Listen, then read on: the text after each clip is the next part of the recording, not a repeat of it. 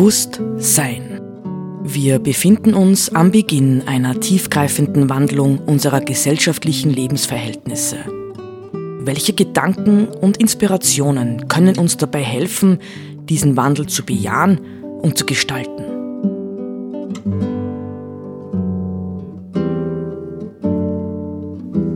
Eine Sendung von Roland Steidl.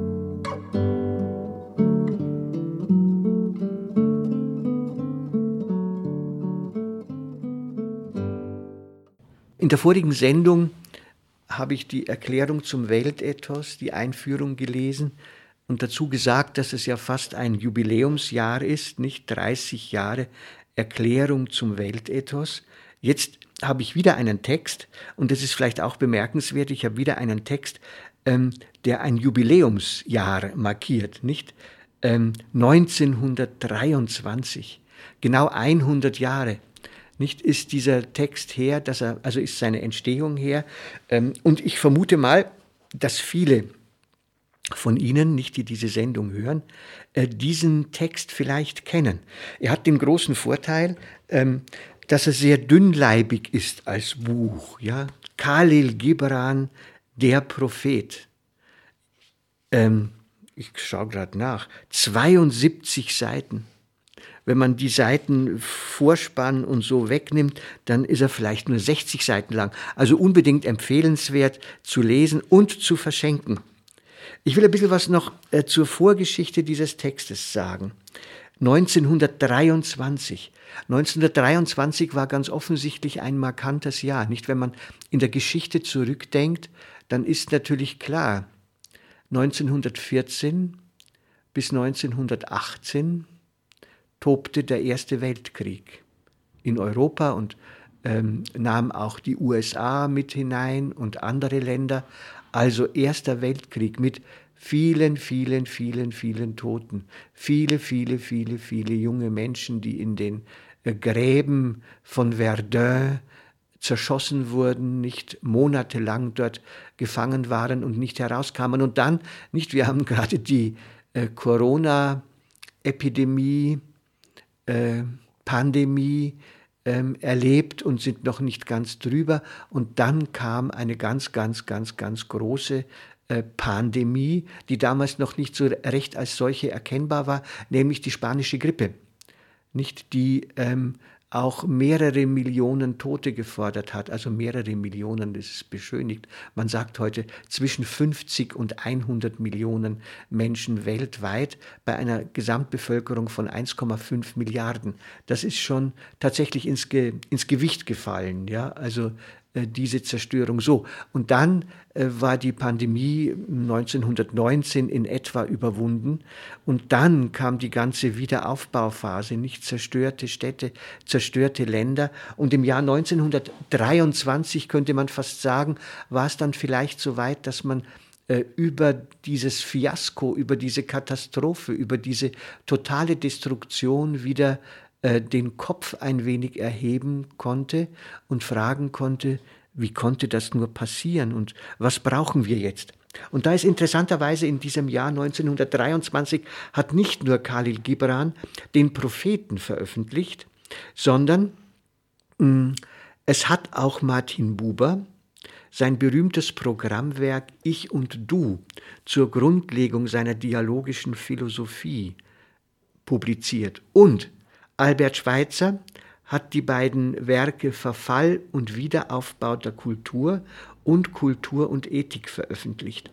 Alles 1923. Ja, ich könnte Natürlich, wahrscheinlich würde man noch einige andere interessante Sachen finden, die um diese Zeit veröffentlicht worden sind. Aber das Grundgefühl war da, ja, damals bei den Leuten, man kann das auch etwa bei Hermann Hesse wiederfinden oder, oder, oder. Nicht, wie konnte das nur passieren? Diese Zivilisation, die sich so viel auf sich selbst eingebildet hat. Großartig, technische Entwicklungen, nicht, was weiß ich, war nicht auch die Titanic irgendwann in dieser Zeit und ihr Untergang. Aber nicht offensichtlich hat das alles nicht gereicht, um den Krieg zu verhindern. Nicht? Es war im Zuge von, ich sage jetzt ganz bewusst, von Aufklärung und Zerstörung des Religiösen im Grunde genommen der Weg in einen schieren Materialismus eröffnet, der offensichtlich niemand mehr von Politikern und Staatslenkern und äh, Wirtschaftsleuten oder sonst wie gehindert hat, ja diesen Krieg zu beginnen und zu führen. Und das, was jetzt ähm, Martin Buber, Schweizer und Khalil Gibran versucht haben mit ihren Werken, war nichts weniger oder auch nicht mehr, als zu sagen, wir müssen dem verzweifelten, den verzweifelten Menschen unserer Kultur in irgendeiner Form wieder einen spirituellen, einen äh, ethischen Halt bieten. Nicht sonst äh, endet letztendlich alles in Depression und Verzweiflung.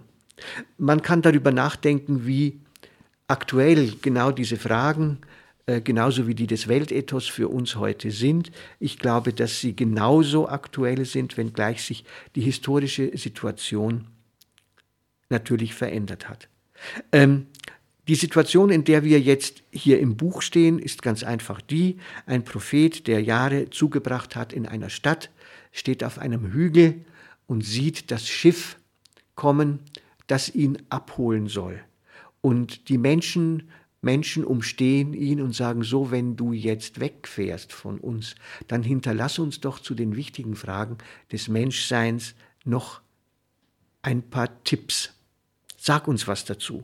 Und interessanterweise ist die erste Aufforderung, zu der er etwas sagen soll, die, dass es heißt, da sagte Almitra, ein Umstehender, sprich uns von der Liebe. Und jetzt geht's los. Und er, der Prophet, hob den Kopf und sah auf die Menschen, und es kam eine Stille über sie. Und mit lauter Stimme sagte er, wenn die Liebe dir winkt, folge ihr, sind ihre Wege auch schwer und steil.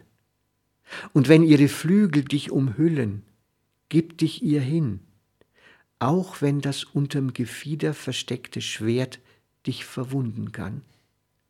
Und wenn sie zu dir spricht, glaube an sie, auch wenn ihre Stimme deine Träume zerschmettern kann, wie der Nordwind den Garten verwüstet. Denn so, wie die Liebe dich krönt, kreuzigt sie dich. So, wie sie dich wachsen lässt, beschneidet sie dich.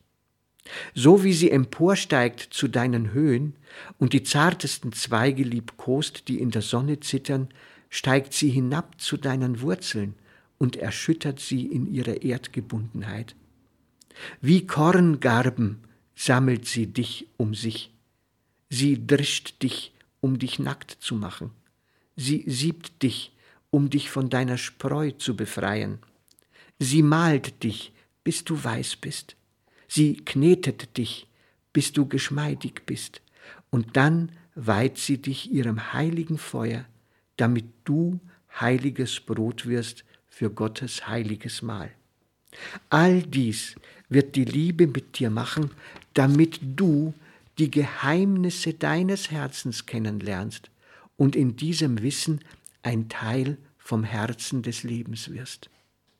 Aber wenn du in deiner Angst nur die Ruhe und die Lust der Liebe suchst, dann ist es besser für dich, deine Nacktheit zu bedecken und vom Dreschboden der Liebe zu gehen, in die Welt ohne Jahreszeiten, wo du lachen wirst, aber nicht dein ganzes Lachen, und weinen, aber nicht all deine Tränen. Liebe gibt nichts als sich selbst und nimmt nichts als von sich selbst. Liebe besitzt nicht, noch lässt sie sich besitzen denn die Liebe genügt der Liebe. Wenn du liebst, solltest du nicht sagen, Gott ist in meinem Herzen, sondern ich bin in Gottes Herzen. Und glaube nicht, du kannst den Lauf der Liebe lenken, denn die Liebe, wenn sie dich für würdig hält, lenkt deinen Lauf. Liebe hat keinen anderen Wunsch, als sich zu erfüllen. Aber wenn du liebst und Wünsche haben musst, sollst du dir dies wünschen, zu schmelzen und wie ein plätschernder Bach zu sein, der seine Melodie der Nacht singt, den Schmerz allzu vieler Zärtlichkeit zu kennen, vom eigenen Verstehen der Liebe verwundert zu sein und willig und freudig zu bluten, bei der Morgenröte mit beflügeltem Herzen zu erwachen und für einen weiteren Tag des Liebens Dank zu sagen, zur Mittagszeit zu ruhen und über die Verzückung der Liebe nachzusinnen, am Abend mit Dankbarkeit heimzukehren und dann einzuschlafen mit einem Gebet für den Geliebten im Herzen und einen Lobgesang auf den Lippen. Was fängt man an mit so einem Text? Nicht? Ich denke, dass wahrscheinlich viele Menschen, äh, die über Liebe nachdenken oder die Liebe kennengelernt haben oder äh, sich wünschen, sie kennenlernen zu können, ähm, ganz andere Vorstellungen von der Liebe haben. Nicht? Wir haben vielleicht doch gerade in unserer modernen äh, Kultur eher eine Tendenz, vielleicht nicht nur eher, sondern eine massive Tendenz, Liebe, Liebe mit Lust sehr stark zu identifizieren. Aber äh, die Lust ist ein Teil des Liebeserlebens, aber nicht ihr Kern. Ja, ihr Kern liegt tatsächlich ganz woanders, nämlich dort, wo Menschen einander bejahen und, jetzt hätte ich fast gesagt, äh, in der Beziehung auch einander ausliefern. Liebe ist im Grunde genommen ein Akt des sich Auslieferns an den anderen, an einen anderen. Und das bedeutet sich, nicht Martin Buber hat das übrigens auch sehr schön beschrieben, er hat gesagt, ähm, äh, in der Liebe, in der Liebe werden wir äh, vertraut gemacht mit dem völlig Unberechenbaren und Unverfügbaren. Also die Liebe ist mehr oder weniger das Gegenteil von dem, was wir in unserer Gesellschaft ständig probieren. Wir wollen alles kontrollieren, wir wollen alles planbar machen, wir wollen die Dinge haben und besitzen, aber in der Liebeserfahrung, dort wo sie wirklich versucht, echte Liebeserfahrung zu sein oder zu werden. Nicht dort werden alle diese Vorstellungen von uns, die auf Sicherheit, die auf äh, äh, was weiß ich, äh, Reichtum, auf Macht, auf äh, alle möglichen Dinge ausgerichtet sind, dort werden alle diese Dinge zerbrochen und die Liebe ähm, konfrontiert uns ganz, ganz radikal mit uns selbst. Ja, und mit dem Leben. Ich finde den Satz ja wirklich großartig, einer der schönsten in dem Text. All dies, nicht? Also, sie weiht sich ihrem heiligen Feuer, damit du heiliges Brot wirst für Gottes heiliges Mahl. Dann heißt es, all dies wird die Liebe mit dir machen, damit du die Geheimnisse deines Herzens kennenlernst und im Wissen äh, ein Teil vom Herzen des Lebens wirst. Also, es geht in der Liebe um das Du, um die radikale Hingabe, aber in alledem auch um die radikale Selbsterkenntnis.